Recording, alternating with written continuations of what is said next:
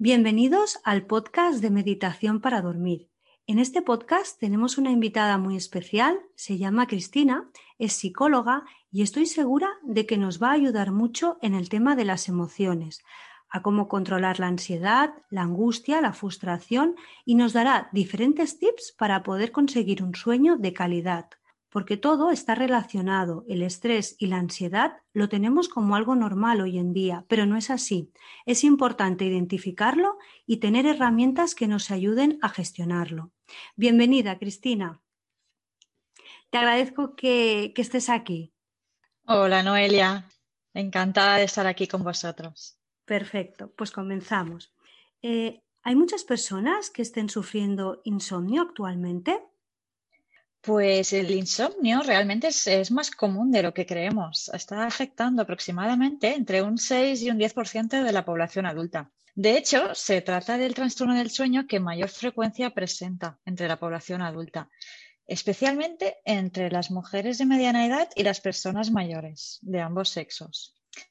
Sí que a veces es algo quizá más puntual debido a una situación concreta, un pico de estrés, preocupaciones, pero a veces nos encontramos que el insomnio se larga más en el tiempo. Entonces, es algo que se sufre más. Muy bien. Eh, ¿Crees que la ansiedad y el estrés nos afectan el sueño?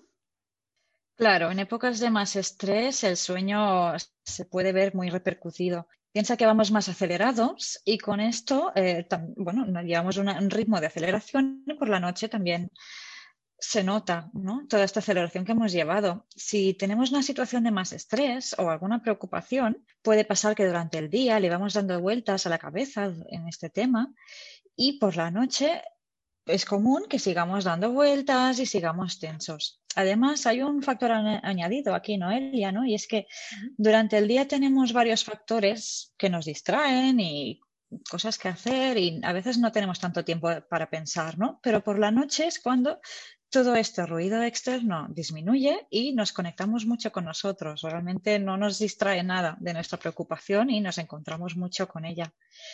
Además, hay que añadir que ahora con el COVID los casos de insomnio han aumentado bastante y esto es debido sobre todo a este estrés, a esta ansiedad y las preocupaciones que estamos teniendo.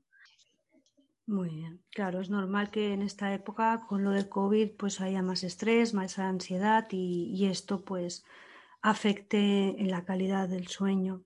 Cristina, ¿qué tipos eh, de insomnio hay? Pues mayoritariamente encontramos tres, los podríamos diferenciar en tres tipos. Eh, uno es de conciliación, es decir, eh, nosotros nos vamos a la cama, intentamos dormirnos y no nos dormimos, me quedo dando vueltas. Es una dificultad para iniciar el sueño. A veces incluso podemos hablar de horas intentando dormirnos. Otro tipo es el de mantenimiento. Este sería que nos dormimos, pero vamos teniendo frecuentes despertares y luego problemas para volver a conciliarlo durante la noche. Entonces, nos cuesta mantener un sueño. Y otro tipo es el despertar precoz, que es que yo me levanto antes de que suene el despertador, por ejemplo, ¿no? y ya no me puedo volver a dormir. O bien me despierto por la mañana y me quedo con la sensación de no haber descansado bien ni haber ni, suficiente, ¿no? Como que me he quedado muy cansado. Otro tipo ¿no? que, podemos separarlo es según si es primario, es decir, el problema es el propio insomnio, una excesiva preocupación por quedarme dormido, los, los pensamientos intrusivos, una tensión que te incapacita la relajación en la cama, o bien puede ser secundario, que sería debido a otra enfermedad orgánica, mental o incluso su consumo de sustancias o fármacos, que muchos fármacos pueden afectar al sueño es importante a veces saber esto también. Claro. ¿Cuáles son las fases del sueño? Tenemos principalmente dos bloques. Uno sería la fase lenta, que incluye la fase 1, la 2, la 3 y la 4. Estas fases se caracterizan por un progresivo enlentecimiento de la actividad cerebral. Entonces pasamos desde la fase 1, que es la más ligerita, a la aparición de ondas lentas, que se llaman delta, que estas serían las fases 3 y 4, que serían las más profundas de este bloque. A medida que vamos avanzando las fases, la musculatura se va relajando cada vez más, la respiración se va lenteciendo hasta que llegamos a, a, que diferentes parámetros vitales, como por ejemplo la tasa cardíaca, la presión sanguínea o la temperatura, alcanzan valores mínimos. Y tenemos por otro lado otra fase, la REM, que aquí es cuando nuestra actividad cerebral se vuelve muy intensa, incluso pareciéndose a cuando estamos despiertos. Pero en cambio los músculos están en una completa parálisis y el movimiento de los ojos eh, es muy rápido e irregular. Aquí, justo en esta fase, es cuando se producen los sueños.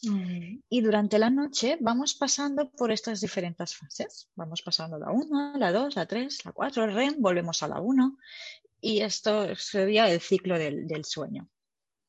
Muy bien, muy bien. Perfecto. ¿Por qué es importante dormir bien y cuáles son sus beneficios? El sueño profundo que comentábamos desempeña importantes funciones de restauración corporal y cerebral. Las fases 3 y 4 en concreto nos permiten recuperar del desgaste diario que tenemos y además tienen un papel relevante en la lucha contra diferentes enfermedades. En cambio, el sueño REM desempeña funciones más relacionadas con la maduración del cerebro en la infancia, sobre todo, y en la consideración de la memoria y los aprendizajes diarios, que esto es en cualquier edad. Aquí es cuando consolidamos todo lo que hemos aprendido. Entonces, justamente por estas funciones tan importantes que se llevan a cabo durante el sueño, esto es lo que hace que este sea tan importante y vital para el bienestar. Qué bien, vale. O sea que es importante para los niños y los adolescentes eh, dormir bien también, porque cuando se está formando su cerebro y para las conexiones neuronales también. Vale. Exacto. Por eso ellos necesitan dormir tanto también, ¿no? Aquí es cuando les madura mucho el cerebro y, y tienen, bueno, unas funciones muy importantes. Qué bien, perfecto. Cristina, ahora que nos has hablado de los beneficios de dormir bien, ¿qué puede provocar la falta de sueño prolongada en el tiempo. El insomnio, ¿no? Seguramente todos los que hemos vivido algún momento de insomnio hemos comprobado que origina muchísimo malestar en la persona, en su vida diaria, ya que este afecta en el estado de ánimo y al funcionamiento diario de la persona. Cuando tenemos problemas de sueño y estos son severos o crónicos, aparecen otros malestares que nos pueden impedir estar bien en nuestro día a día. Por ejemplo, tenemos irritabilidad, cansancio, falta de concentración, falta de motivación, nos vuelve más depresivos, incluso puede afectar a la producción en el trabajo, estamos más dispersos, ¿no? El pensamiento se nos va más, mm. menos creativos, incluso todo lo podemos vivir como un poco más dramático. Y el descanso, además, y el sueño también afectan a nuestro equilibrio hormonal también podemos tener problemas hormonales si no conseguimos dormir bien durante mucho tiempo. Claro. Eh, para resumir un poco, ¿nos podrías dar algunos tips y consejos que nos ayuden para conseguir una calidad de sueño? ¿Nos podrías hablar de la higiene del sueño? Claro, la higiene del sueño son una serie de pautas que nos facilitan el sueño e impiden que algunas circunstancias externas puedan estar afectando al dormir bien y pueden estar contribuyendo al insomnio. Y además es algo que trabajo mucho en consulta, sobre todo en estos casos de problemas del sueño. Son cosas que quizá ya sabemos, pero que hay que comprometerse a cumplir, como mínimo un, par, un par de semanas para ver los resultados. Perfecto. Aunque muchas ya os sonarán seguramente, pero bueno, es importante también hacerlas regularmente. Eh, entre estas, os digo unas cuantas, eh, por ejemplo, es mantener, tomas nota, por ejemplo, mantener un horario regular. Es decir, acostarme y levantarme a la misma hora siempre. Esto sé que es difícil, ¿no? Muchas veces, bueno, el fin de semana intentamos eh, trasnochar más, quizá o nos levantamos más tarde. Pero sí que es importante que si tenemos problemas del sueño, intentemos dos semanitas tener un horario regular. Intentes mantenerlo siempre que sea posible. Además, se dice que el sueño de antes de medianoche es mucho más reparador, que cuenta por dos. Entonces, a acostarse tempranito, si queremos dormir profundamente. Vale. Otra es mantener una rutina antes de ir a dormir.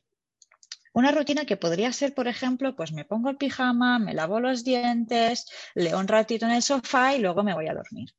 Por ejemplo, de esta forma, si siempre mantenemos una misma rutina, nuestro cuerpo se va como adaptando y ya nos va conociendo. Sabe que cuando empezamos con ponernos el pijama, luego va lo otro, lo otro y ya nos vamos a dormir, ¿no? Y nuestro cuerpo ya se va preparando, va bajando un poco la, tensión. Entonces, también es muy importante tener una rutina.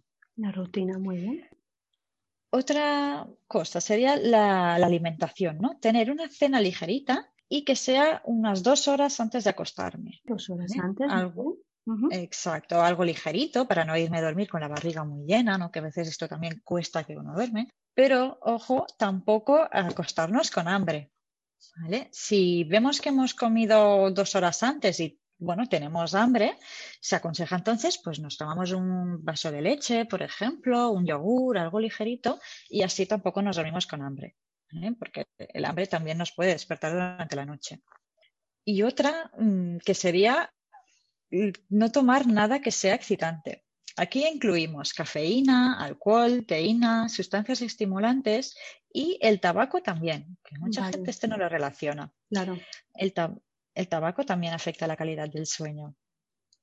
Si tenemos problemas para dormir a partir del mediodía, fuera todo esto. Todo esto que hemos dicho estimulante, fuera todo esto si hay algún problema. Otro que también puede irnos bien es el ejercicio físico. El ejercicio físico lo que hace es favorecer un sueño reparador, pero no hacerlo muy tarde, ¿vale? Máximo unas dos, tres horas antes de ir a dormir, porque si no, quizá lo que estamos haciendo es activar demasiado el cuerpo y hacer el efecto justamente contrario que necesitamos. Otro factor es evitar las siestas. Esto eh, especialmente en aquellos casos de insomnio. ¿vale? Y si la hacemos, que no supere los 15 minutos. Vale. Que hacemos que no, se, alarguen demasiado, ¿no? También eh, fuera las pantallas, ¿vale? El móvil, tablets, todas estas pantallas de luz blanca, evitarlas cuando, bueno, pues también una hora antes de ir a dormir, dos horas, sería muy recomendable evitarlas. Sobre todo esta exposición a la luz blanca. La luz blanca lo que hace es activarnos. Entonces intentemos una luz más amarilla, más tenue, eh, las pantallas, todo esto intentemos evitarlo. Y también es importante el ambiente. Tenemos que estar en un ambiente agradable, cálido, que esté oscuro. Eh, una temperatura ideal sería entre 18 y 20 grados. Que la ropa sea cómoda. Esto no lo tenemos a veces en cuenta. Y que el pijama sea incómodo, pues a veces no hace que no descansemos también. Y también ventilar la habitación todos los días. También es bastante importante, ¿no? Mantener una higiene. Claro. Esto sería la, higiene del sueño, propiamente, ¿no? Pero sí que os voy a dar algunos consejos más. Y es que si os vais a la cama y, y, no os dormís, ¿no? Llevamos 20 minutos intentando durmiendo y no nos dormimos, lo mejor es levantarse e ir a otra habitación intentamos hacer algo rutinario, algo relajante y volvemos a la cama justo cuando tengamos sueño. Vale. ¿Vale? Así no aprendemos como a dar vueltas a la cama y que nuestro cuerpo se acostumbre. La cama no es para dar vueltas, sino que a los 20 minutos nos levantamos, vamos a otra parte y hacemos algo. Muy bien. También una técnica que yo utilizo y va muy bien es, eh, bueno, ¿te acuerdas antes, no? Que hemos dicho que por la noche nos preocupamos más, vienen los pensamientos.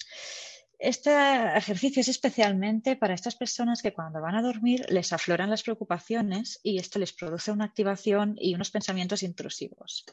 Aquí lo ideal sería buscar en el día 15 minutitos para escribir todas estas preocupaciones que tengamos. Cogemos un papel y escribimos ahí todo lo que nos preocupa. Intentemos que esto sea mínimo dos horas antes de ir a dormir. ¿Eh? Si no, lo que estamos haciendo es como lo del deporte. estamos haciendo el efecto contrario, ¿no? Nos iremos a dormir más preocupados aún. Claro, activarnos más, claro. Exacto. Entonces sí que buscamos 15 minutitos al día, escribimos todo y posteriormente, cuando me vengan pensamientos por la noche otra vez o durante el día, me digo que los voy a dejar para luego, para el momento de preocuparse. Es una forma de posponerlos. Y como ya le estamos dedicando un ratito al día a preocuparnos, no afloran tanto durante la noche. Entonces también hay otras técnicas como la respiración diafragmática, la meditación, el mindfulness. Existen tratamientos psicológicos, de hecho, que están basados en el mindfulness y que se han mostrado muy eficaces. Y una respiración que también funciona mucho es el método 478. ¿Qué quiere decir esto? Cojo el aire en 4 segundos, lo mantengo durante 7 y lo saco en 8. ¿Vale? Lo dejo ir muy lentamente en 8 segundos. Entonces, esto es una forma también que tiene el cuerpo de relajarse mucho. A ver si con todas estas técnicas conseguimos que este insomnio se, se vaya. Seguro que sí, seguro. Muy bien. El otro día, Cristina, explicabas el proceso lineal. Me pareció muy interesante y aprovechando que estás aquí, ¿nos podrías explicar un poco sobre este tema y cómo lo podríamos aplicar en el insomnio para esas personas que van a aplicar algunos cambios en sus rutinas y van a incorporar nuevos hábitos para conseguir un mejor sueño? Sí, con el proceso lineal que explicaba el otro día, eh, me refería a que los cambios normalmente no son lineales, ¿no? Cuando empezamos a hacer un cambio no siempre irá mejor, sino que también es habitual tener alguna pequeña recaída y no por eso quiere decir que esté yendo mal, sino que es parte de este proceso, ¿no? hemos comentado, por ejemplo, que las pautas deben de seguirse un mínimo de dos semanas para notar los resultados. Sí. Entonces, eh, llevando un, poco el proceso lineal aquí, quiere decir que si un día no lo he podido cumplir, no pasa nada, ¿no? Lo importante es que el día siguiente lo vuelva a intentar. Por ejemplo, un día eh, he roto ya, eh, bueno, es, un fin de semana, ¿no? Y he cambiado totalmente nuestro horario nocturno. Bueno, no pasa nada. lo importante es volver a retomarlo y seguir con todos los cambios que estaba haciendo. ¿Vale? O si algún día tengo insomnio y ya llevaba días sin tenerlo y yo ya estaba mucho mejor, pues aceptarlo como algo normal dentro de los cambios, que no por mm, empezar a dormir mejor va a querer decir que siempre voy a dormir mejor, que también es normal que algún día no, no dormamos bien y no por eso quiere decir que no estemos yendo por buen camino. No hay que frustrarse en ese caso, no hay que... Exacto. Perfecto. Pues Cristina, me ha encantado todo lo que nos has explicado, los diferentes tips que, has compartido con nosotros, lo bien que has explicado los beneficios del sueño, lo importante que es mantener unas buenas pautas, unos horarios, una buena alimentación, evitar lo que nos aleja de una buena higiene del sueño, comprender nuestro ritmo circadiano es importante. Yo he disfrutado mucho, eh, pondré en práctica tus consejos. Eh, y para finalizar, ¿dónde te podemos encontrar, Cristina? Mira, me podéis encontrar en Instagram, en Cristina Noya Psicología, donde voy dando consejos y voy colgando algunos vídeos que os pueden servir.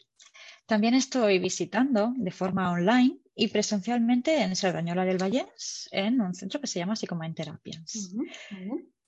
espero que todo esto os haya servido un montón. Seguro. Igualmente.